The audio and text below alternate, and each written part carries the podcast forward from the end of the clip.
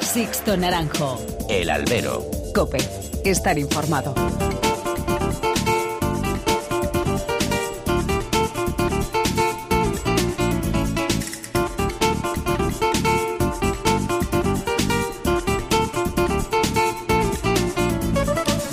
¿Qué tal? Muy buenas tardes. Eh, Son las doce y media mm, del mediodía y aquí estamos en directo en Cope Huelva en el 92.2 de la frecuencia modulada en estas ediciones especiales del Albero con motivo mm, de la Feria mm, de Colombinas. Hoy eh, tenemos que hablar de bueno de la novillada, de lo que ocurrió en el día de ayer eh, con eh, los chavales que torearon. Hubo doble salida Puerta Grande, fue un festejo que tuvo su interés por, por todo lo que conllevaba esta novillada para los dos toreros de la tierra y uno sevillano. Y ya sabéis, de todo esto vamos a hablar aquí. Hay que dar, como siempre, las gracias a la Fundación Cajasol, a Toyota Huelva, a El Ensanche, al 525 aniversario Entre Dos Mundos y al Hotel NH Luz, desde donde estamos emitiendo esta edición especial del Albero, con motivo, como decimos, de estas fiestas colombinas. Y bueno, pues hubo doble puerta grande en el día de ayer. Rafael Serna, Emilio Silvera cortaron dos orejas cada uno, salieron, abrieron esa primera puerta grande de esta feria de Colombinas. Y después Rodrigo Molina, el novillero onubense que ayer debutaba ante su público, ante la afición de su tierra y que es noticia a día de hoy porque hace escasos cinco minutos, mm, bueno, pues ha llegado una comunicación eh, vía email diciendo que Rodrigo Molina mm, ha decidido abandonar los ruedos, ha decidido retirarse. La sorpresa, eh, la verdad es que, mm, bueno, pues nos ha embargado porque tampoco fue una tarde de fracaso la de Rodrigo Molina en el día de ayer, pero sin embargo él ha tomado esa decisión, esa drástica decisión. Sus razones eh, tendrá, hay que respetarle. No sabemos si esto tendrá a lo mejor una vuelta atrás de aquí a un tiempo adelante, pero eso es lo que ha considerado oportuno después de esta mm, primera novillada de la feria mm, de Huelva. Rafael Serna, el novillero sevillano, la verdad es que dejó una imagen de novillero cuajado, ya con la alternativa cercana, tan cercana como que el, próximo mes de septiembre, durante la feria de San Miguel de Sevilla, pues allí se va a hacer matador de, toros y sobre todo aprovechó el cuarto, que fue el novillo quizá de mejor condición de la novillada de Villa Marta y él estuvo, bueno, pues a, a la altura de las circunstancias, eh, cortó esas dos orejas que le permitieron salir en volandas del coso de la Merced. Y Emilio Silvera, mm, fijaros que el año pasado hablamos de un novillero debutante, de un novillero que nos generó muchísima expectación y sobre todo después de verle torear el año pasado en esa también novillada inaugural de Huelva, pero que sin embargo, bueno, pues no tuvo la continuidad. El mundo de los novilleros sabemos también que está muy complicado, que, que cuesta mucho el abrirse camino, que las oportunidades escasean. Bueno, pues ayer Emilio Silvera cortó una oreja de cada uno de sus novillos. Yo me quedo sobre todo con la del quinto mm, y me volvió a ilusionar, como hizo el año pasado, la mano izquierda de, este novillero nubense. Yo creo que hay que tenerlo en cuenta y sobre todo hay que pedir a las empresas que tengan bueno, pues que se acuerden, ¿no? De los méritos que contraen estos chavales en los, en los ruedos para volver a repetirlos, para volver a darles oportunidades, que no siempre queremos ver el sota caballo y rey, que en los novilleros está el futuro de la fiesta y eso tienen que tenerlo muy, muy, muy presente los empresarios para que el día de mañana no nos echemos la mano a la cabeza cuando veamos pues que no hay relevo, que no hay ese relevo generacional en los ruedos. Pues nada, eh, vamos a hacer un pequeño alto en el camino y empezamos ya, entramos en materia en esta edición especial del Albero, aquí en Huelva, en el 92.2. Sixto Naranjo. El albero. Cope. Estar informado. Dale un nuevo aire a tu hogar con la oferta en tarimas flotantes de Yera Decoración. Tarima flotante de calidad AC4 con rodapiés y perfiles instalados desde 29,50 euros el metro cuadrado. De primeras marcas como Target o Berry Floor y con sello de calidad europea y garantía de 25 años. ¿A qué esperas? No dejes de consultarnos. Presupuesto sin compromiso. Yera Decoración. Estamos en calle Rascón 30 de Huelva. Disfruta del verano. Con la llegada del verano es conveniente revisar nuestros coches si pensamos viajar. Presión de los neumáticos, nivel de aceite, refrigerante y con este calor la carga de gas de nuestro aire acondicionado. Recuerda, un buen mantenimiento de nuestro vehículo es fundamental para disfrutar de su condición y la de nuestros acompañantes. Es un consejo ofrecido por Autocotran, tu concesionario BMW en la provincia de Huelva, que te invita a conocer el nuevo BMW Serie 4 con herencia deportiva. Reserva ya tus libros de texto para el próximo curso en Librería Odiel. Trae tu cheque libro para cualquier curso o colegio y despreocúpate de todo. Cuando lleguen, te avisamos. Librería Odiel, 25 años ayudándote en la vuelta al cole de tus hijos en Huelva y provincia. Librería Odiel, en calle Vázquez López 44 de Huelva. Librería Odiel, un río de letras fluye en Huelva. Era una chica muy guapa, muy buena, muy honesta con todo el mundo. Cuando están hablando con alguien, no le están atendiendo, sino que mientras hablan... Están trabajando los psicólogos, están dando apoyo a familia y amigos. ¿Qué estás pensando? Escríbenos en Twitter en arroba Mediodía en Cope y en nuestro muro de Facebook Mediodía. Porque sabemos lo importante que es para ti ahorrar en tu compra diaria, en Hipercor te ofrecemos buenos precios todos los días y unas ofertas increíbles. Como un fantástico frigorífico combi No Frost Bosch de 306 litros de capacidad por solo 449 euros. Aquí, en Hipercor y en hipercor.es. Excepto en los centros de Arroyo Sur y Arroyo Molinos.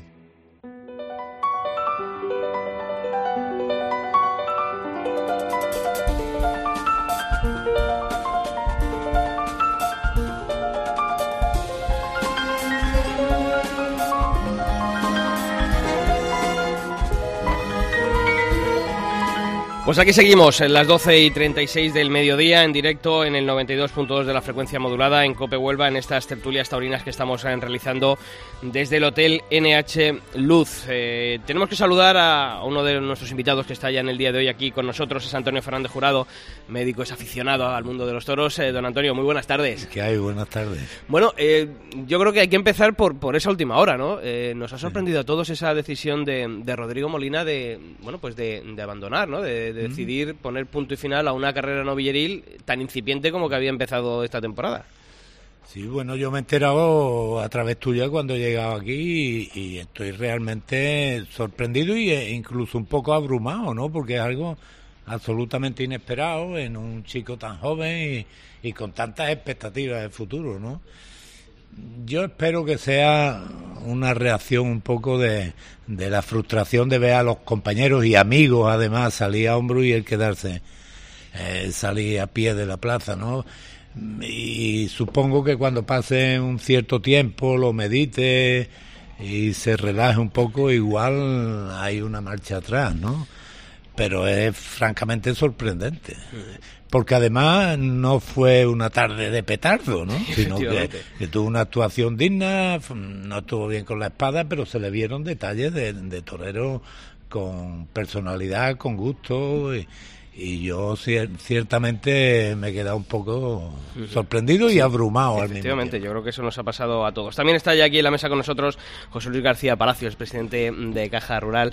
Bienvenido, José Luis. Bien hallado, muchas gracias. Estamos hablando, José Luis, de bueno, pues de esa sorpresa, eh, Rodrigo Molina, eh, esa decisión, ¿no? Sobre todo, bueno, pues un, chaval que había levantado esas expectativas, un, novillero de, Huelva que en el día de ayer pues eh, hacía el debut ante la afición de, su tierra y como decía también Antonio, tampoco mm, fue una tarde de decir, bueno, pues oye, mm, se le vieron las carencias lógicas de, de quien está empezando, pero bueno, mm, oye, eh, una decisión de todas maneras, bueno, valiente por su parte, porque si él se ha visto así, pues mm, mejor a lo mejor cortar a tiempo que no, que no seguir, pero la, verdad es que nos, ha, bueno, impactado a todos.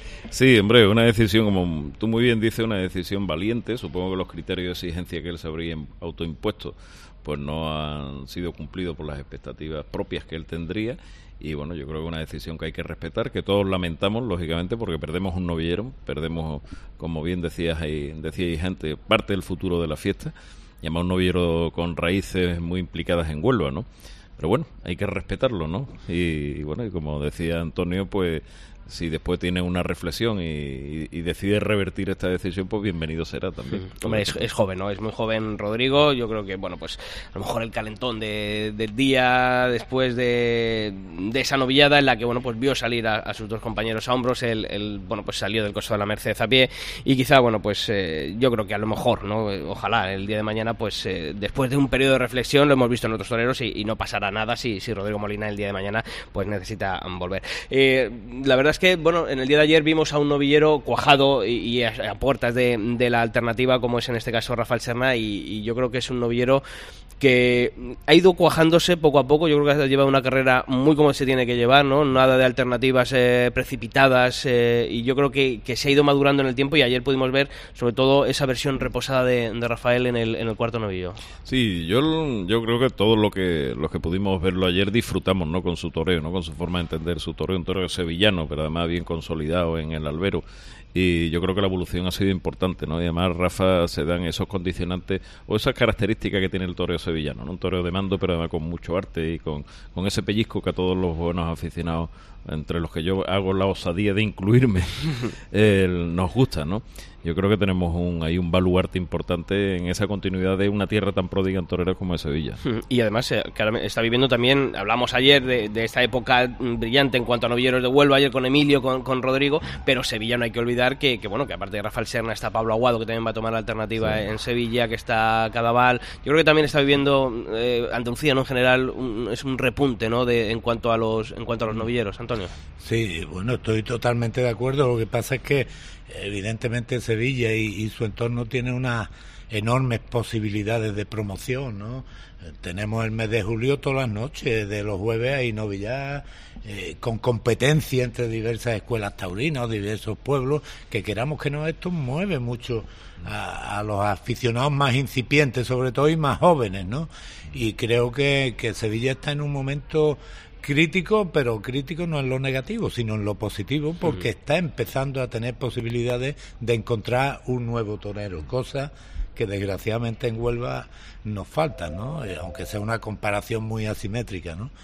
Y respecto a, Rafa Serna, bueno, ayer se vio que era de los tres el que estaba más hecho y que más toreado, pero yo a Rafa Serna sobre todo le doy un tremendo valor, porque siendo muy joven, y en los inicios de su carrera tuvo un auténtico cornalón, y lo digo yo que soy médico. Mm. Entonces, en, esas edades, tener una cornada de esa categoría en una plaza como la que él Madrid, eh, la tuvo en Madrid, y a los pocos meses volver a reaparecer en Madrid, eso demuestra mucha capacidad de, de sacrificio, de esfuerzo y, y tener las ideas muy claras, ¿no? Porque esas cornadas de los inicios de la carrera dejan mucha huella, mucha más que las que eh, a lo largo de luego en su trayectoria ojalá no le no lo ocurra nunca puedan sucederle mm. y yo creo que, que eso en estas edades si eres capaz de digerirlo como corresponde te ayuda a madurar todavía mucho más porque aprendes a saber lo que te está jugando allí delante si hay esa continuidad es evidente que el futuro puede ser francamente prometedor.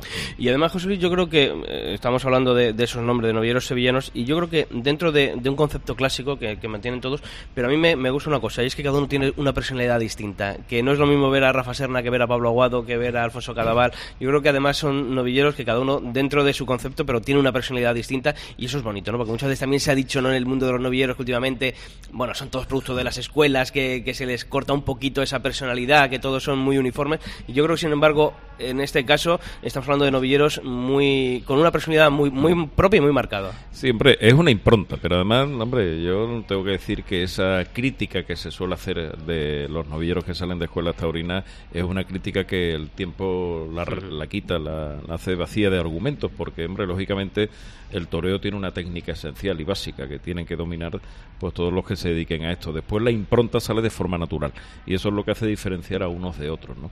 Y, hombre, están las escuelas del centro de España, de Madrid, que tienen un arquetipo de, de, tauromaquia como muy, muy preestablecido, ¿no? Más hierático, más frío. La escuela sevillana marcó a principios del siglo XX un, yo creo que una de las hojas más brillantes de la historia de, este arte, ¿no? Y evidentemente Sevilla es el exponente máximo de, en ese aspecto. Así que los que tú has dicho, Aguado, Cadaval, eh, Serna, Lama de Góngora también hace mucho, pues cada uno tienen una base lógicamente mm, eh, compartida por todos los toreros, pero que lógicamente la adornan con esa impronta personal que eh, evidentemente es el sello particular de cada uno. Y llega, yo creo que llega una alternativa en el momento exacto. sí las prisas en el toreo, como para casi todo en la vida, no son nada buenas. ¿eh? Y, sobre todo esa precisa madurez que decía ante Antonio es absolutamente fundamental porque el paso de novillero a torero es mm, muchos han quedado en ese paso. Entonces, hacerlo con, con la debida, con el debido conocimiento, con la, con la experiencia, con la madurez, con la consolidación de las ideas, con el, con, con el saberse eh, qué quiere ser uno en la vida, triunfar en este mundo del toro, ¿no? Pues es algo absolutamente esencial. Hmm. Y luego, Emilio Silvera, en el día de ayer, eh, le volvimos a ver y sobre todo a mí me ilusionó muchísimo eh, el concepto que tiene esa mano izquierda, que el año pasado lo vimos ya aquí en, en Huelva y que ayer volvió a salir a flote. Yo creo que es un novillero al que hay que darle muchísima más cancha de la que le estamos dando, bueno, en este caso a la que le están dando los, los empresarios, porque mm, ya no hemos visto que sea flor de un día, Antonio. Yo creo que ayer volvió a demostrar que está hecho para este tipo de compromisos. Sí, yo sin ninguna duda, fíjate que estamos hablando mucho de la madurez, de, de los recuerdos, de las situaciones, ¿no? Y sinceramente, el volver a torear por primera vez en la misma plaza donde el año pasado tuviste el triunfo en la mano y lo perdiste, hasta vestido igual, ¿eh? y salí con la disposición que salió y luego el perfil genético taurino que él tiene, eso no lo va a perder en su vida. Y a mí, sinceramente, me sorprendió en, ese sentido, ¿no? En el de la autoconfianza y la seguridad en que él ayer tenía en su mano la posibilidad de continuar aspirando al menos a que se fijaran en él y no solo lo cumplió con creces, sino que a pesar de no haber toreado creo que, que también va ganando en, en, sentido de los terrenos, no en lo puramente estético ni artístico, sino en conocimiento de, de los momentos. Pero yo me voy a permitir con la confianza que puedo tener con, con su padre. Eh, decía antes José Luis las diferencias de las escuelas cuando comentaba contigo. Eh, lo artístico, lo estético, la, la técnica del toreo en sí mismo se puede llevar innata pero el conocimiento de los terrenos, de cómo colocarme, esto, esto se aprende y se aprende en las escuelas, no se aprende a base de revolcones o de eh, contusiones y, y, de tentaderos exclusivamente, ¿no? Y yo en ese sentido, a pesar de lo poco que vi a Emilio muy bien, pero repito, he hecho este paréntesis con la confianza que me une con su padre, un mínimo apunte, porque en eso yo le echo la culpa a los que están en el callejón, no que ¿eh? Yo en el primer toro no hubiera intentado la segunda tanda con la izquierda. Creo que ese novillo que iba muy bien por la derecha lo había toreado dignamente con la izquierda, que se ve que es la mano que a él le gusta y le resulta más fácil, pero ese intento de segunda tanda mm, descompuso un poquito la embestida del novillo, el novillo le, tropezó la muleta varias veces.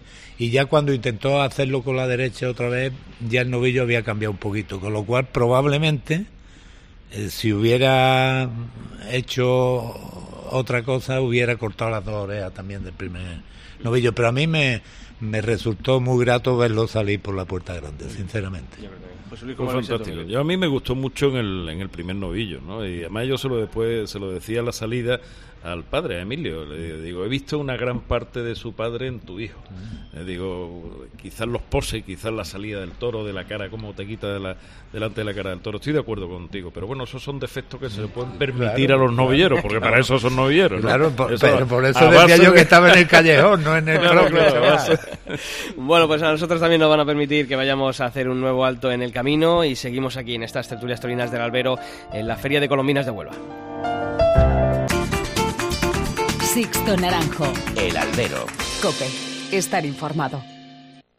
Yo he elegido vivir en el Mirador del Ensanche, junto al Paseo Marítimo, en el centro de Huelva, con zonas verdes, carril bici, colegios y una amplia zona comercial a mi alrededor. Elijo viviendas de 3, 4 y 5 dormitorios con maravillosas terrazas y vistas, piscina, zona fitness y fantásticas calidades. El Mirador del Ensanche. Vive tu sueño. Comercializa Mar Real Estate. 620-110-676. Elmiradordelensanche.es. Del 10 al 13 de agosto, vigésimo segundas jornadas medievales de Cortegana. Las cuatro grandes culturas medievales forjarán el quinto elemento. Mercado, animación, música, gastronomía, Carlos Núñez en concierto y un recinto medieval de ensueño.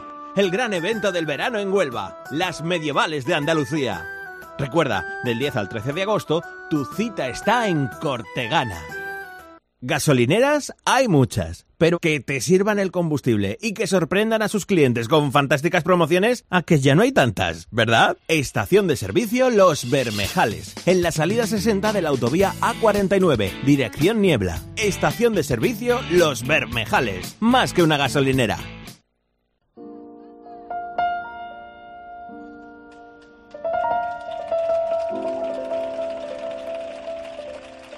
Sixto Naranjo. El albero. Cope. Estar informado. La una menos diez de la tarde y aquí seguimos en el Hotel NH Luz en directo en estas tertulias taurinas del Albero en la Feria de Colombinas de Huelva a través del 92.2 de la frecuencia modulada en Cope Huelva. Eh, recién llegado de la Plaza de Toros de la Merced, ya está aquí con nosotros nuestro buen amigo, nuestro compañero Javier García Vaquero. Javier, ¿qué tal? Muy buenas tardes. Muy buenas tardes a todos. Oye, ¿cómo hemos estado hablando, hablando antes aquí con José Luis, con Antonio, de bueno pues de esa decisión de Rodrigo Molina de, de dejar ¿no? la profesión, de decir hasta aquí hemos llegado? Eh, tú que vienes de, de, la plaza, de palpar el ambiente, eh, ¿qué se comentaba en la plaza? ¿Se creía, no se creía esa decisión? Ayer cuando me llama Juan Antonio Carbonell, que lo tuvimos aquí, me llama por la noche y dice, Javier, este chiquillo ha llegado con un sofocón tremendo. Se me, se me nubla la, la, mirada porque dice, Javier, ha aguantado las lágrimas hasta llegar. Estaba en la hacienda Montija dice, y hemos visto que se ha bajado y se ha roto. Venía vacío, fue una tarde, que yo no creo que fuera una mala tarde, No, no, no, para una tarde en la que los otros triunfaron, pero él no estuvo mal, y yo creo que es la rabia. Nos teníamos aquí el martes con Perico Rodri y con, y con Emilio Molina, y le decíamos que es un hombre con carácter. Es desde, desde muy pequeño tenido ese carácter que se le ve a la gente especial, en la forma de, de- andar con sus primos, con su hermano. Lo conocemos desde que tenía 12 años y, y ese carácter yo creo que le ha jugado una mala pasada. Yo creo que esto es momento de reposarlo, de ayudarlo. Él está muy impresionado, es un chaval muy consciente. Como está metido dentro del mundo de esto, le pasa como le podría pasar a, un hijo de, de José Luis o, a un hijo de, de Oscar Polo, que también me dicen que quiere ser torero. Como conoce muy bien el ambiente, sabe que aquí no se puede estar parronear, que aquí hay, hay que esto es muy serio decíamos ayer, no tiene vida el chaval, una delgadez extrema, eh, no toma copas, no sale con niñas, no, no, no puede compaginar casi ni el deporte con los amigos porque su deporte es otro tipo de deporte y, y los sacrificios que eso requiere para colmo con su apellido y, y además todo muy atragantado. Ha debutado hace, hace un mes y medio con picadores en Espartina y ya toreado en Sevilla, en el puerto y en Huelva decíamos ayer, estas locuras se pagan. Pero yo creo que es un gesto de raza y espero que re- reconsidere, porque yo ayer, bueno, en el sexto de la tarde, que era un bicho, que era un bicho que después de ser muy picado, se quedó sin picar y se quedó todavía entero, demostró una tolería, una entrega. Oye, no salieron las cosas, pues una mala tarde la tiene cualquiera, y para mí no fue una mala tarde. Es verdad que da mucha rabia cuando ves a dos compañeros y amigos salir a hombro y tú sales a pie, pero creo que eso es parte del juego. Y creo que, que, bueno, pues es un- una decisión que yo creo que cuando mm, de alguna forma madure, pues quizás reconsidere. Pero, pero me emocionó mucho cuando me dijo Juan Antonio, dice, la, la hombría que ha tenido, que en el coche cuadrilla se ha tragado las lágrimas y cuando ha llegado a, la hacienda Montilla se, se ha roto, lo que se llama romperse. Y, y entiendo que son hombres, ¿eh? tienen 20 años, pero son hombres porque se ponen delante de un animal como los de ayer que se juegan la vida. Y creo que esa hombría habla muy bien de Rodrigo Molina. Eh, tú, conociéndole, ¿crees que, que esto puede ser fruto del momento del calentón y que se puede reconsiderar? No, no a lo mejor a, a corto plazo, pero sí, sí a medio plazo. Yo creo que es un hombre con un carácter muy fuerte, y, y- pero creo que es un, con mucha nobleza. Y creo que es como ese ese ese, ese toro que, con, con ese carácter que de repente, y después haciendo las cosas bien, y haciendo las cosas bien es que su padre Rodrigo, eh, eh, su, su- su hombre de, de confianza, que, está que, que son gente del toro, creo que tienen mucho que hacer ahí para, para ayudarle. Comentabas tú de la gente en el callejón, la gente que estamos alrededor de los toros, muchas veces tenemos que tener esa frialdad que ellos, que ellos no tienen. Y es muy difícil porque tú te acabas metiendo en el mismo, en el mismo carro. Las presiones, aquí tenemos unas prisas, comentaba antes, se le pueden perdonar las cosas a los novilleros, siempre se ha hecho, hay que esperar a los toreros y a los novilleros, y ahora tenemos muchas prisas. Eh, estábamos hablando de quién puede venir por Manzanares, yo me acuerdo cuando debutó Ginés Marín en Olivenza, es que debutó y era un matador de toros, tenía formas de matador de toros, no tenía errores de novillero. Entonces, es que estamos acostumbrados, y eso no es lo normal, ni es lo lógico, lo lógico es que se equivoque, lo lógico es que toree en 20 pueblos antes de ir a Sevilla, y no que la segunda corrida de su vida sea en Sevilla, la segunda noviada, y la tercera en el puerto y la cuarta en Huelva. Lo normal es que hubiera toreado en Almonaster, en Campofrío, en, en Chucena, y que hubiera acabado toreando. Entonces, todas esas cosas, creo que cuando él las reconsidere, mm, se va a relajar, pero con el carácter que tiene, no, no tengo yo todas conmigo que, que sea hombre de dar, de dar la marcha atrás. Bueno, pues oye, en su- Por, por tanto, te he contestado como Rajoy, te he dicho una cosa, la contraria a la apuesta, así que voy a, voy a acertar seguro, Me ¿eh? falta el plasma. Eh, bueno, eh, eh, hemos hablado de los novieros, Javi. Eh, la noviada de, de Villamarta, un poquito desigual en Desigual. cuanto a la presentación. A mí me parecieron los tres primeros un poquito más terciaditos, más cuajaditos los, los tres últimos se, se notó. Y en el comportamiento también. ¿eh? Hubo un par de, de animales que se movieron más, como pudieron ser mejor el cuarto y el quinto. Pero a noviada, le- yo sobre todo la achaco un poquito, un puntito más de raza que hubiese tenido. Le faltó raza. Mm, Qué difícil, yo cada vez admiro más a la gente de- de- del toro, a los vedores. Hay un toro en la plaza, otro toro en los corrales y otro toro en la, en- eh, cuando, cuando está en el campo. Y yo la vi en el campo y me pareció una auténtica, como, como el, el segundo de Emilio Silvera, el, el- colorado que, que lidió. Yo lo vi así todos y después cómo se vinieron abajo o lo que pierden en el transporte, me, me- me parecía mentira. Digo, si yo, yo la vi un poquito por encima incluso de lo que era Huelva y, y parece mentira en, en Y lo que hasta, la los corrales, y hasta los corrales se veían más igualadas que lo que luego en la plaza. Después, por tanto, qué difícil es. Cuando aquí después juzgamos y enseguida, qué difícil es, es complicadísimo. Y yo después, a mí me gustó mucho el, el- el cuarto de la tarde, me encantó. Y el quinto, mm, comentáis, estaba, estáis comentando de, de Emilio, yo en el quinto fue un toro por presentación, por seriedad, un toro que se picó mucho, un toro que, que- y que había que estar después delante. Y yo creo que, que ahí Emilio estuvo y, yo creo que ahí nos dio la talla del torero que es, esa raza que comentaba eso. Me, me acuerdo mucho que ayer se hacía el aniversario, cumplía el aniversario Santi Ortiz de su alternativa y Santi Ortiz llamaba a Benito Silvera el torero de los cabezos, era el torero de la tierra. Y sacó esa raza de torero de los cabezos, de, de tengo que quedarme y, y- se quedó. Y fue capaz de hacer eh, una faena a más medida, que los novilleros muy difícil, que tienden a alargar las faenas. Acordaros que aun con la música pegó las manos tiras finales porque vio que no tenían la mano. Cierto, cierto. Y después estos gonazos, que en Emilio pues, pues ha sido un... Estuvimos en Campo Frío viéndolo hace dos semanas y volvió a fallar y la metió a las patas. Entonces, creo que todo eso, la actitud de, los- de- de los toreros, Rafa Serna cumbre en el cuarto, Rafa Serna lo he visto mejor que nunca. Yo este año estaba un poquito preocupado con Rafa, que tiene una alternativa muy cerca, y oye, y es que Huelva al final a los toreros les ayuda, si tú, tú que ves toros por muchas partes de España, o, o tú, José Luis, es que en Huelva parece que se sienten esas palmas por Huelva que sonaron, ese mi Huelva tiene una ría que el presidente interrumpió con falta de, de- de sensibilidad, pero yo creo eh, estar todo el mundo a favor, una plaza tan amable, tan bonita, que queda gusto ir a la Yo creo que, que algo les hace porque Rafa Serna es la vez que yo lo he visto, además más encajado, más torero, con mucho detalle y metiendo la espada hasta, hasta la bola, que, que creo que... que- Yo creo que además has dado eh, con una clave eh, de los años que llevo viniendo a, a Huelva, que ya son unos cuantos. Eh, lo que noto, José Luis, es que en la novillada se ha ido creando un ambiente, como decía Javier, muy especial y muy bonito para los novilleros. Eh, los chavales están empezando, eh, es importante el tener ese apoyo y yo creo que el ambiente que se ha creado alrededor de la novillada siempre de Huelva, por los novilleros que han venido, por eh, que sean de la tierra, ganaderías también de la tierra o con eh, esa cercanía, eh, yo creo que es, es esencial ¿no? que, que en este tipo de festejos menores, en este caso al ser novillada, tengan ese ambiente tan a favor de obra. Hombre, pero eh, es el ambiente que reina en todas las novilladas. La lástima es que hemos sufrido unos años de orfandad en este aspecto en, en la- en nuestra plaza, en la, en la Merced, pero bueno, se han recuperado de hace unos años para acá. Entonces yo creo que eso es lo importante. Y además también la apuesta también por ganaderías de Huelva, ¿no? O sea, novilleros y, ganaderas, y ganaderías de Huelva. Es importante. Yo creo que, el- que además las novilladas siempre son interesantes. ¿eh? Es más fácil salir aburrido de una corrida de toro que de una novillada.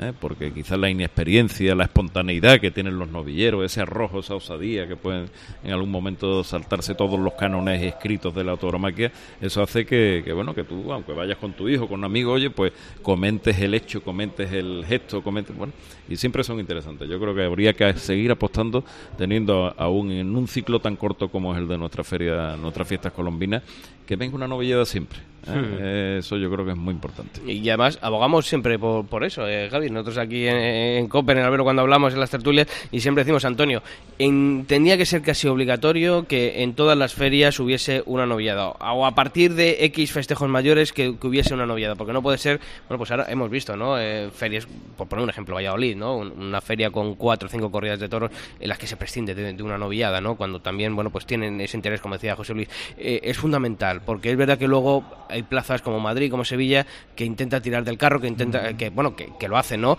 Eh, eh, apostando por esas novilladas eh, fuera de, de los abonos, pero también, ¿no? En, en esas ferias también hay que, y sobre todo hay que hacer ver al, al aficionado que ahí está el futuro de la fiesta. O sea, que, que, no es hacer de menos a una novillada por ser novillada, sino que para mí, para el aficionado, tendría que tener el mismo interés una novillada que una corrida de toros. Sin duda alguna, y además, las novilladas para mí tienen, como decía José Luis, un, un tremendo aliciente, ¿no? Y es que al, ser, al no ser ya matadores de toros consolidados, que todos sabemos lo que pueden dar de sí, tú vas a la plaza con la expectación de ver qué puede hacer cada uno y eso te permite además diferenciar más que en las corridas de toros uh -huh. la diferencia de estilos, de criterios, de personalidad, de todo entre los propios novilleros y sales de la plaza hablando de, de la corrida de toros, en la, de la novillada. La corrida de toros, bueno, si hay uno que está muy bien, pues la gente sale, como vulgarmente se dice, toreando de la plaza. Pero sin embargo, el novillero genera una expectación, una inquietud, una intranquilidad a veces incluso que hace que el público lo disfrute a tope, indiferentemente de, del resultado en trofeos y demás. Y, y, por supuesto que estoy de acuerdo contigo en que hay que seguir promocionando, eso no cabe duda, porque tal como está la fiesta en este momento, si nosotros mismos cortamos las raíces no creceremos. Efectivamente. Y respecto, hombre, sería una temeridad estando José Luis aquí por mi parte hablar del ganado, ¿no? Pero, pero yo creo que ayer quien no estuvo en novillero fue la novillada. Sí, ¿Eh? Sobre todo la primera parte. Buena apreciación. Sí, sí. Sobre todo la primera parte. Le faltó ese punto de, de, raza, decías tú, ese punto. Tenían cierta sosería, ¿no? Sobre todo los tres primeros, que además tenían calidad, ¿eh? Porque los dos primeros se quedaron eh, enganchados en el albero de tanto humillar. Y, o sea que la calidad la tenían, pero tenían un punto de sosería que para mí faltó eso sobre todo en la primera parte, que quienes no estuvieron en Novillar fueron precisamente... Es un, un, un, buen titular ¿eh? que nos, nos ha regalado. ¿eh? Pero, pero, pero es muy fino, ¿eh? lleva mucho tiempo en los medios, no, no, ha dicho... Porque ha dicho que yo creo que la verdad del cuento, a los ganaderos les pasa hace tiempo, tú vas a casa de José Luis o vas a casa de, de Guillermo y te dicen que, me tienen, que vengan a tentar los novilleros, porque cuando vienen las figuras tapan tanto a los toros claro. que casi me engañan y son ganaderos buenos, al aficionado nos engaña siempre. Y, puede hacer al toro bueno malo, al malo bueno, al regular. Entonces, el novillero es más transparente y es verdad, yo creo que para el aficionado nos da más posibilidades de ver cosas. Y, y, y, porque eso que pasa a nosotros como ganaderos en el campo, a nosotros, claro, nosotros engañan como, como tontos. A vosotros es mucho más difícil porque sois profesionales y sabéis lo que tenéis entre manos. Sí, pero, pero, es, pero, pero, que... es, pero es muy difícil. Tú lo has dicho antes, Javier. El, ayer hubo dos novilladas, dos medias novilladas. Es que incluso morfológicamente tenían hasta poco que ver los tres primeros. Con los tres Villamarta, últimos, ¿no? Más en Villamarta, otros con parecía que con otro tipo de sangre, la construcción, el remate, incluso el comportamiento. Los tres primeros fueron más anodinos ¿eh? el, y, y, los tres últimos fueron bueno, todos, ¿eh? tuvieron mucho interés. Muy, ¿eh? muy informal en los el, segu el segundo de Rafael a mí fue un novillo que me encantó. Sí. ¿eh? Yo pensaba en algún momento que alguien iba a pedir la vuelta al ruedo, porque la verdad que es que fue fantástico sí, el novillo. Dicho, ¿no? Mi que era de vuelta al ruedo, he dicho felicitaciones a Federico. Yo cuando salía le, le levanté el pulgar dándole la enhorabuena y él me decía, claro, como todos los ganaderos tenemos que decir, claro, no, para que me dé la enhorabuena tienen que salir seis, buenos, no pueden salir uno, dos o tres, ¿no? Pero bueno, enhorabuena a Federico, que, y que lo creo que tú decías tiene razón, ¿no? Y yo no hablo ya del tentadero, hablo también sí, de la pues, plaza. No, yo, yo, yo de la plaza, pero lo has dicho sin decirlo. Los que vamos con frecuencia a los toros, en la novillada también aprendemos. Eh. Con los matadores... Sí, te tapan más defectos. Como él decía, y... te fías más en lo que haces, pero con el novillero tú mismo te haces tu propio ejercicio crítico de lo que estás viendo y, y, lo que aprecias que pudiera ser defectuoso o virtud de, novillero, con lo cual también el aficionado y sobre todo el joven que empieza a participar en la fiesta aprende. Que es muy importante que eso que acabas de comentar, el joven, es decir, Ayer las entradas en, en, Huelva, bueno, primero se invitaron a 40 niños, que ya es una cantidad importante. Las entradas ayer en Huelva estaban de 12 euros. Hay niños que han podido entrar con 50 euros en abono. Este es el espectáculo que tenemos, perdón, esto es una entrada de cine, esto es hacer un esfuerzo y este es el espectáculo que yo creo que ese padre, ese abuelo, ese tío, ese aficionado, ayer decíamos la obligación de que cada dos corridas haya una novillada, la obligación de que cada aficionado que tenga que, que, tiene que llevar un niño de la mano, si no no entran los toros. Es que es que yo creo que que obviamente, pero es verdad, eh, efectivamente, y, muchos nos hemos hecho aficionados así, no yendo con tu abuelo, con tu padre de la mano a ese festejo. Y es un espectáculo que debía ser económicamente mucho más viable y que eso es la gran revolución pendiente, pero que a pesar de todo, ayer se podía ver por muy poco dinero. Y creo que es fundamental porque además se ven detalles, se ven cosas, se ven muy cercanos ellos con los toreros, que son casi niños. Los teníamos ayer y yo digo, son hombres en cuerpo de niños y niños en, y, y, niños con comportamiento y con bueno y después esa educación, ese saber estar. Yo lo de lo de Rory, lo de Rodrigo, de verdad es que, que te habla de la raza de una persona. Tiene fácil, un hombre que está haciendo su ingeniería agrícola, un hombre que tiene y tiene esa raza de torero y lo siente. Sí, pero es renunciar a su sueño, es que es muy duro. Es que es muy duro. Pero es muy noble, pero a la vez es muy noble decir, oye, qué valentía hay que tener para decir, oye, renuncia a mi sueño, que es ser torero. Lo difícil de esto, a, a, mí me lo dijo Curro Romero, lo difícil de esto es cortarle la cabeza al sueño. ¿Cuántas veces lo habrá pensado Curro esos inviernos que tenía una corrida o dos corridas y lo fácil es cortarle la cabeza? Y él decía, yo sigo, tengo que seguir diciendo cosas. Eso es muy difícil, pero habla, eh, habla muy bien de él el, hecho de planteárselo. Posiblemente la resolución no es la, no es la adecuada, pero el hecho de planteárselo habla de su compromiso y de esa ética que es que yo estoy harto que tenemos que vender mucho, hay que vender la ética del toreo, la, grandeza que estos chicos, que vuelvo a decir, son muy niños y son muy hombres después, como mandan en la plaza. Ayer, como le decía Carolina, levantar palo, que me deja así, sin esto, pero con esa grandeza, yo creo que, esa ética es lo que tenemos que vender muchas veces. Decimos, hay que enseñar toreo, hay que enseñar estas cosas, estos detalles hablan muy bien planteárselo a un futbolista, oye, tiene, tiene hecha Rodrigo, creo que son, nos dijo antes de ayer, 12 novilladas para este año, tiene 8 por delante, se deja llevar y, no, no, eh, eh, yo creo que habla bien. Aquí tuvimos un caso, no sé si os acordáis, Manolo Contreras. Manolo Contreras lo apoyó Pedro Parra y tenía hecha 20 novilladas. Y cuando llegó a las 17, se fue a Pedro Parra y le dijo, busca uno que tenga condiciones que yo no sirvo para esto. Hoy en día es un gran banderillero, pero tuvo esa grandeza y eso se transmite, eso se transmite en el toreo, eso es la voz. Eso, demuestra, a, mi juicio, sobre todo personalidad. ¿no? Y te voy a decir porque me voy a atribuir una competencia que, que, no es justa, ¿no? Pero yo tengo una profesión puramente vocacional. Y renunciar a tu propia vocación, como es la de ser torero, porque eso es otra vocación, eso es lo más difícil del mundo.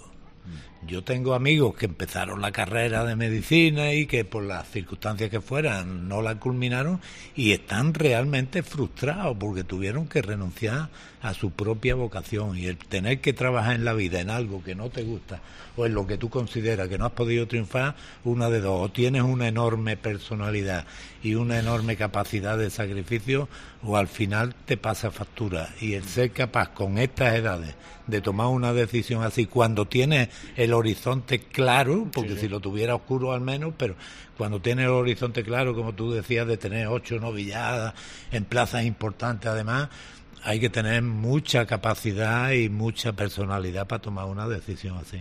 Pues ojalá, ojalá sea para, para bien en este caso y como decíamos antes, eh, si tiene que reconsiderarlo, pues tiempo tendrá por delante. Vamos a hacer una nueva pausa para ir a publicidad y seguimos aquí en directo en el Hotel NH Luz en Huelva, en el 92.2 de la FM, en Cope más Huelva. Sixto Naranjo. El Albero. Cope. Estar informado.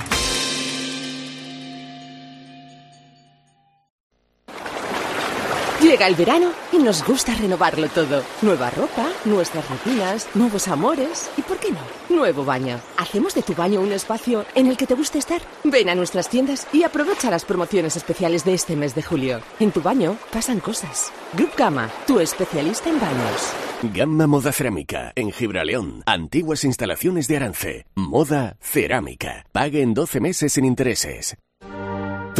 tercer Festival de Teatro y Danza Castillo de Niebla. El sábado 5 de agosto a las 22.30, Morboria Teatro trae a las tablas de niebla la comedia de enredo El lindo Don Diego, de Agustín Moreto. Venta de entradas en tiendas El Corte Inglés, en el 902-400-222 y en el Castillo tres horas antes de la función. Organiza Diputación Provincial de Huelva. Veo que tienen un problema de pareja. Yo quiero un coche grande. Yo uno con un precio pequeño. Yo quiero un cinco puertas. Yo un precio pequeño. Yo le recetaría el nuevo Forca Plus, un nuevo concepto revolucionario de vehículo que es un coche grande con un precio pequeño y con cinco puertas desde 7.490 euros. Nuevo Forca Plus. Muchas gracias, doctor. ¿Doctor? No, yo soy el vendedor. Financiando con FCE Bank. Condiciones en Ford.es. Pruébalo en la red Ford de concesionarios. Huelva Automoción, concesionario oficial Ford en Huelva.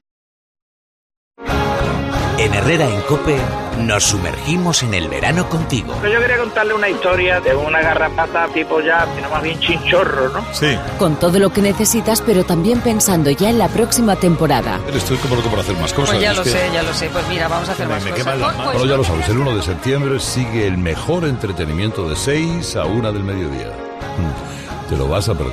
Cope, referentes que se hacen oír. Oye, amor, he llamado a Securitas Direct para que nos pongan esta tarde una alarma. ¿Y eso? Pues porque acuérdate del año pasado cuando robaron a varios vecinos mientras estábamos de vacaciones y nosotros sin saber si también nos habían robado. Este verano quiero unas vacaciones tranquilitas. Este verano protege tu hogar con la alarma de Securitas Direct con detección anticipada. Llama ahora al 900-200-200 o calcula online en securitasdirect.es. Sixto Naranjo. El albero. Cope, estar informado.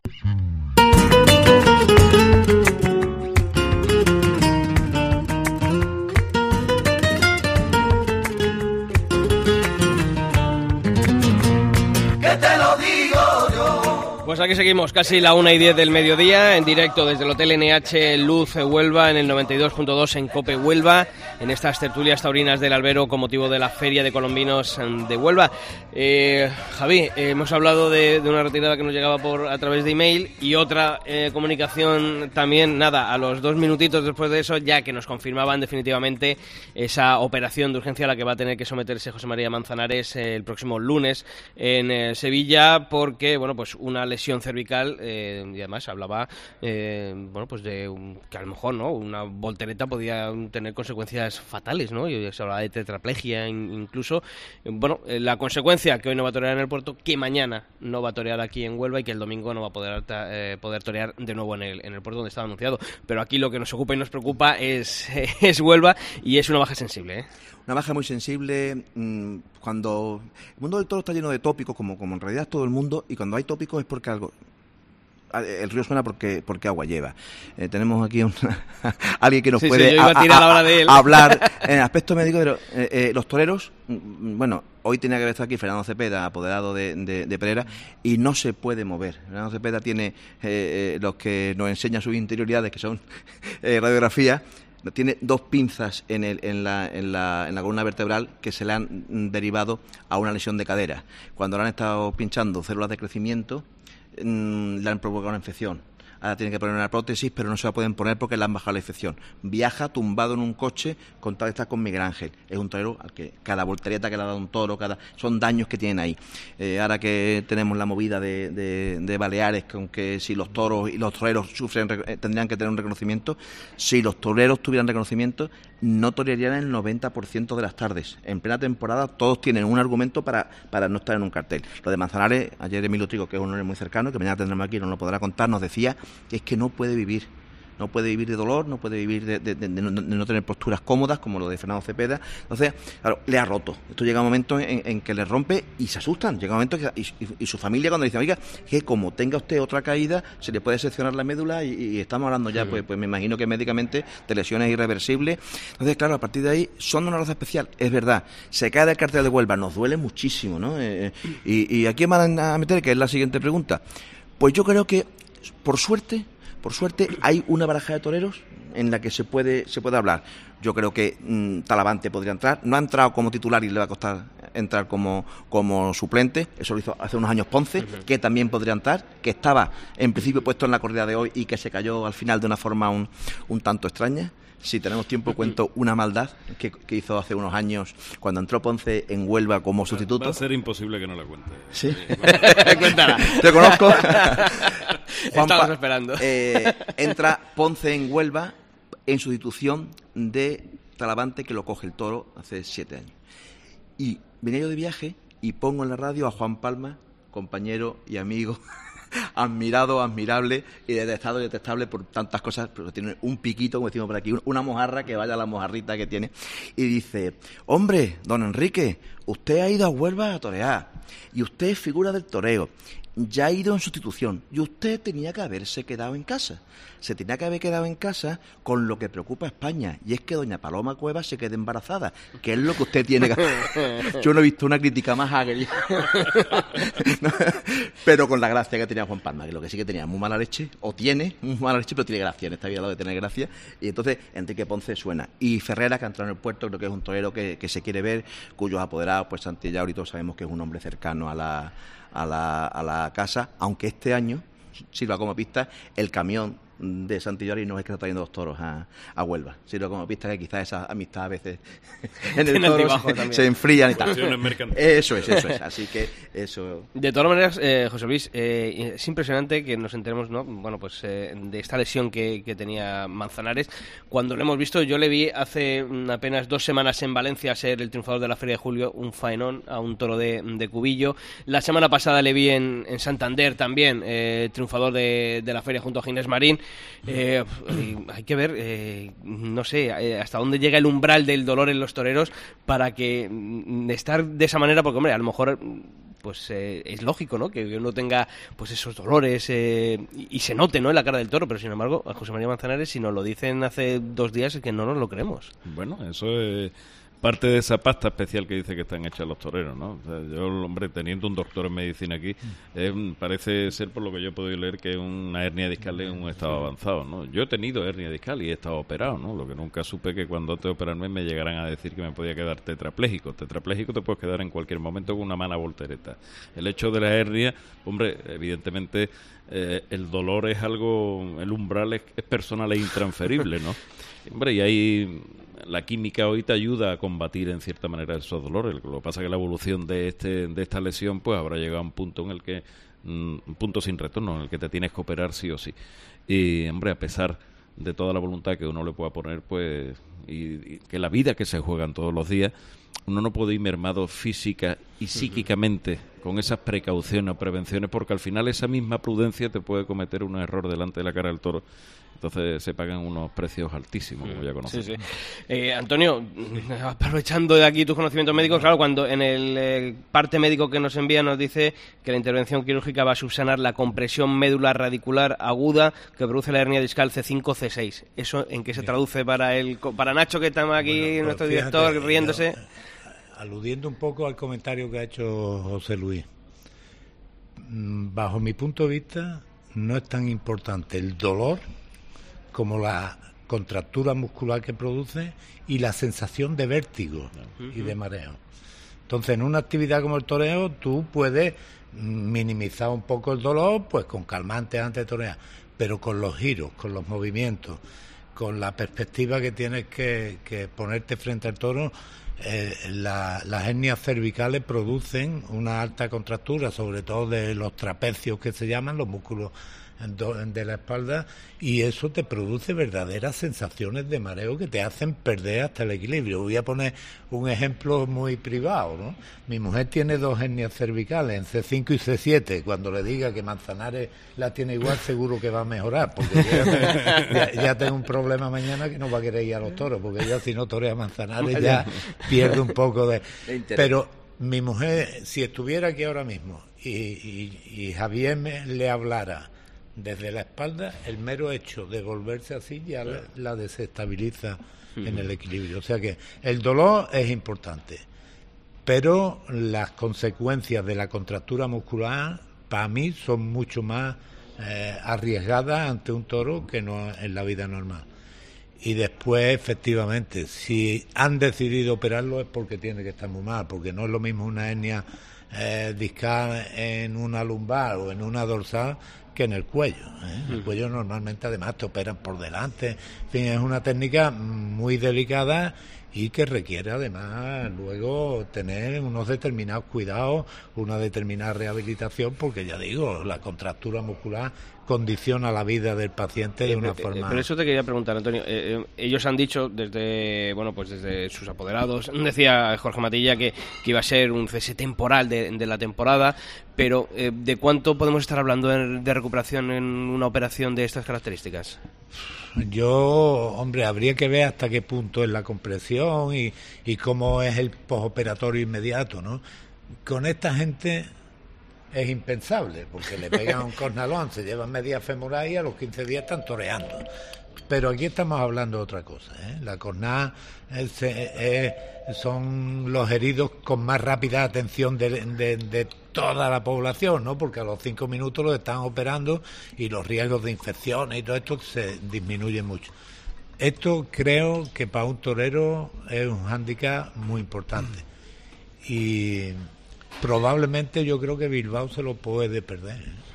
O sea que estamos hablando de que el bueno, mes de pues, agosto, el mes de agosto, el mes de agosto mínimo. Yo hablaba, hablaba esta mañana con el maestro Espartaco, que además sabéis que tiene contacto muy cariñoso, especialmente con, con el torero, y me hablaba de, de, él está operado, como has comentado, lo opera desde adelante y tiene puesta la, la férula de, de, titanio, y me hablaba que para, por lo visto, el, el gran problema además después es que tiene que recuperar la musculatura, Claro, es porque lo es lo que soporta, y él me decía, dice Javier, la temporada, No, dice, no, yo algo- estuve, dice, yo estuve con más edad, dice, no sé el grado de, eh, de, de gravedad, pero estuve con, con más edad durante cuatro o cinco meses que me prohibieron No, totalmente el... Vamos, el mes de agosto. Además, además eso, montarse en el coche, conducir, era, era- Viajar. son mucho... Y luego no olvidemos un detalle, ¿eh? que a pesar de toda la fortaleza de los toreros, Manzanares tiene una salud bastante ajustada. ¿eh?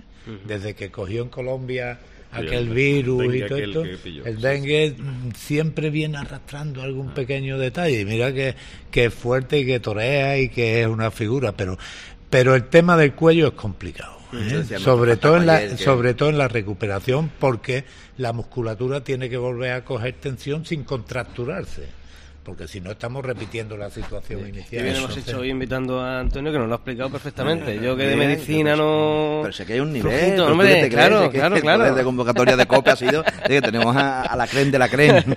Bueno, vamos a hacer ya la última pausa mm, de esta tertulia del albero en la Feria de Huelva y volvemos nada, en un minutito. Sixto Naranjo. El albero. Cope. Estar informado. En Gabitel Ingenieros contamos con un equipo de más de 180 técnicos especializados en diferentes áreas de ingeniería y nos hemos convertido en una empresa líder a lo largo de todo el territorio nacional. Estamos convencidos de que juntos podremos seguir alcanzando grandes metas. Gabitel Ingenieros, gracias por crecer con nosotros. Gracias por creer en nosotros. Huelva destaca por su exquisita y variada gastronomía. Uno de los mejores productos de esta tierra onubense es su aceite de oliva virgen extra oleodiel. Oleodiel de excelente aroma y sabor suave pone en su mesa un producto de calidad y de cuidada elaboración, avalado por los mejores cocineros y premiado por el Ministerio de Agricultura y Pesca. Oleodiel, sabor con estrella. Y ahora también podrá adquirir nuestro aceite de producción ecológica. Le atendemos en Cooperativa Nuestra Señora de la Oliva de Gibraleón. Yo he elegido vivir en el Mirador del Ensanche, junto al Paseo Marítimo, en el centro de Huelva, con zonas verdes, carril bici, colegios y una amplia zona comercial a mi alrededor. Elijo viviendas de 3, 4 y 5 dormitorios con maravillosas terrazas y vistas, piscina, zona fitness y fantásticas calidades. El Mirador del Ensanche. Vive tu sueño. Comercializa Mar Real Estate. 620-110-676. Elmiradordelensanche.es. Sixto Naranjo. El albero. Cope. Estar informado.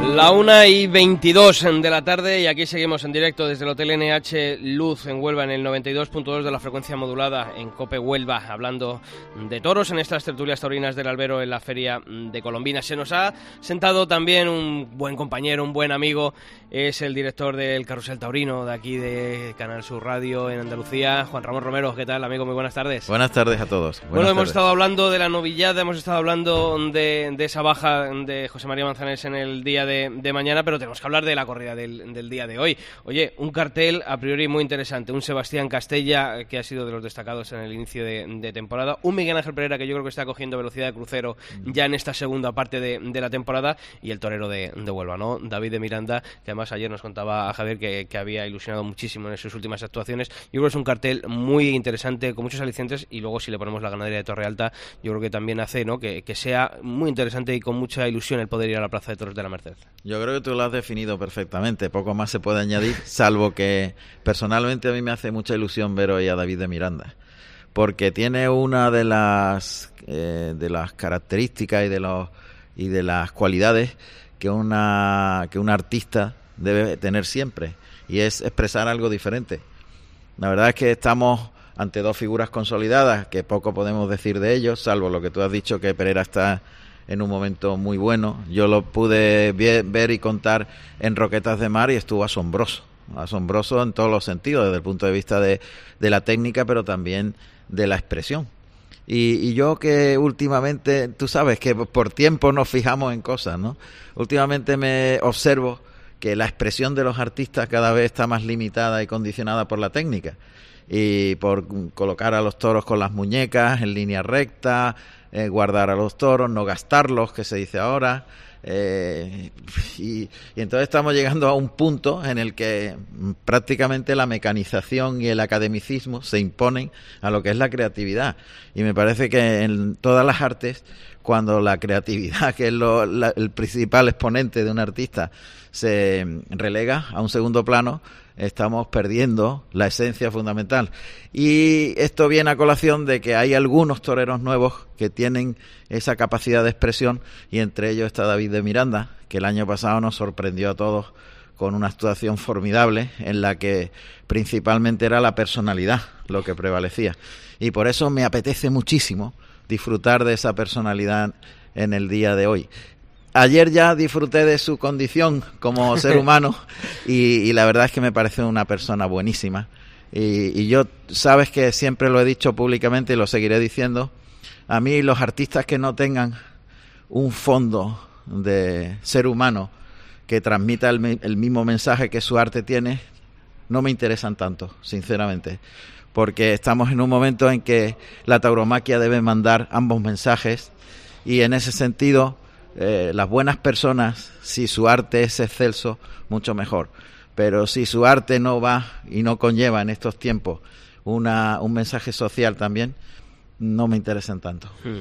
Javi, tú le conoces a, David y, como decía, ¿no? Juan Ramón, eh, es un chaval, eh, el año pasado le, tuvimos en, las tertulias, precisamente el día antes también de, de torear, eh, no sé, la calidad humana que, que denota, ¿no? Y, que transmite, y, sobre todo luego, hablamos antes de los novilleros al principio de la tertulia, de la personalidad, y lo acaba de decir ahora también Juan Ramón, es un torero con personalidad propia, y eso se nota en el ruedo a hartar de tópicos, pero se torea como se es y, y, David es el vivo ejemplo. Es, es, transparente y tiene personalidad. Tiene, tiene yo, yo ayer te voy a decírselo antes de, de, la transmisión en la que te acompañó y creo que tienes toda la razón. Es un torero que tiene personalidad. Está hecho de una pasta especial. Está aquí eh, eh, José Luis García Palacios, que cuando dijimos vuelva a buscar un torero y fuimos a pedirle ayuda, nos abrió las puertas a su casa y dijo, oye, pues aquí tenéis Conchi Sierra, aquí tenéis Alba Real.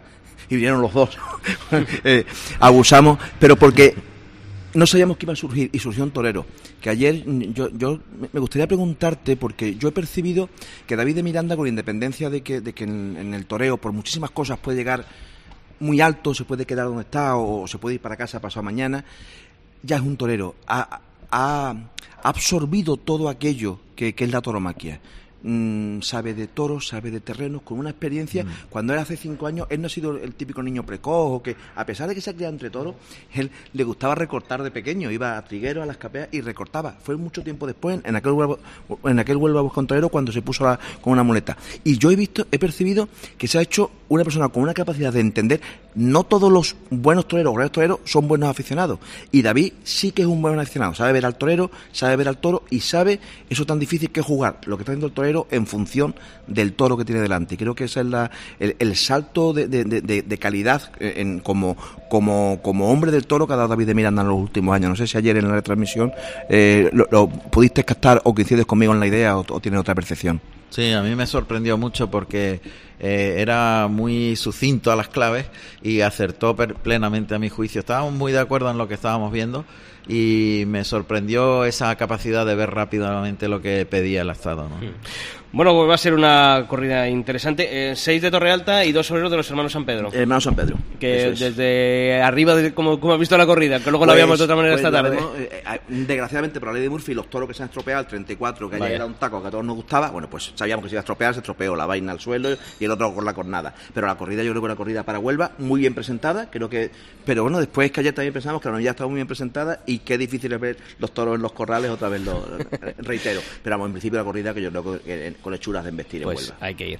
Eh, Juan Ramón Romero, te escuchamos en Canal Sur Radio, en el Carrusel Taurino, estos días aquí en Huelva, ¿verdad? Sí, hasta el domingo estamos aquí y vamos a retransmitir como hicimos en el día de ayer con la novillada al completo la Feria Colombina. Pues os escuchamos. Muchísimas gracias Muchas por haber gracias, estado aquí. gracias. Don Antonio Fernández Jurado, médico y aficionado, también muchas gracias por haber estado aquí. A usted le veo allí en, eh, un ratito en la plaza allí juntos, sí. Casi vemos la corrida juntos. Muchas gracias por tu invitación y, y una sorpresa, ¿no? Que eh, creo que, que tu colega de Canal Sur es de las pocas personas a las que la microfonía no le distorsiona la voz.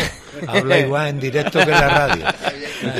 Habla igual en directo que la radio. Y además ha dicho una cosa y con- eh, rápidamente, el perfil humanístico de las profesiones. Efectivamente. Y en el toro Eh, también. Creo eh, que el torero no que, transmite ese perfil es muy importante. El médico bueno, decía un psiquiatra, es el que trata bien la enfermedad. El médico excelente es el que trata muy bien a la persona que padece la enfermedad. Ahí está, esa frase. Y José Luis García Palacios, presidente de Caja Rural, eh, ganadero, también muchas gracias por haber estado esta tarde aquí con nosotros en la cadena COPE. Encantado a vosotros por vuestra invitación. Javi, nosotros lo vemos luego esta tarde. Nos vemos esta tarde y nos vemos mañana otra vez, en el mismo sitio y a la misma hora, haciendo aquello que tanto nos entusiasma, que es hablar de toros. De toros y radio.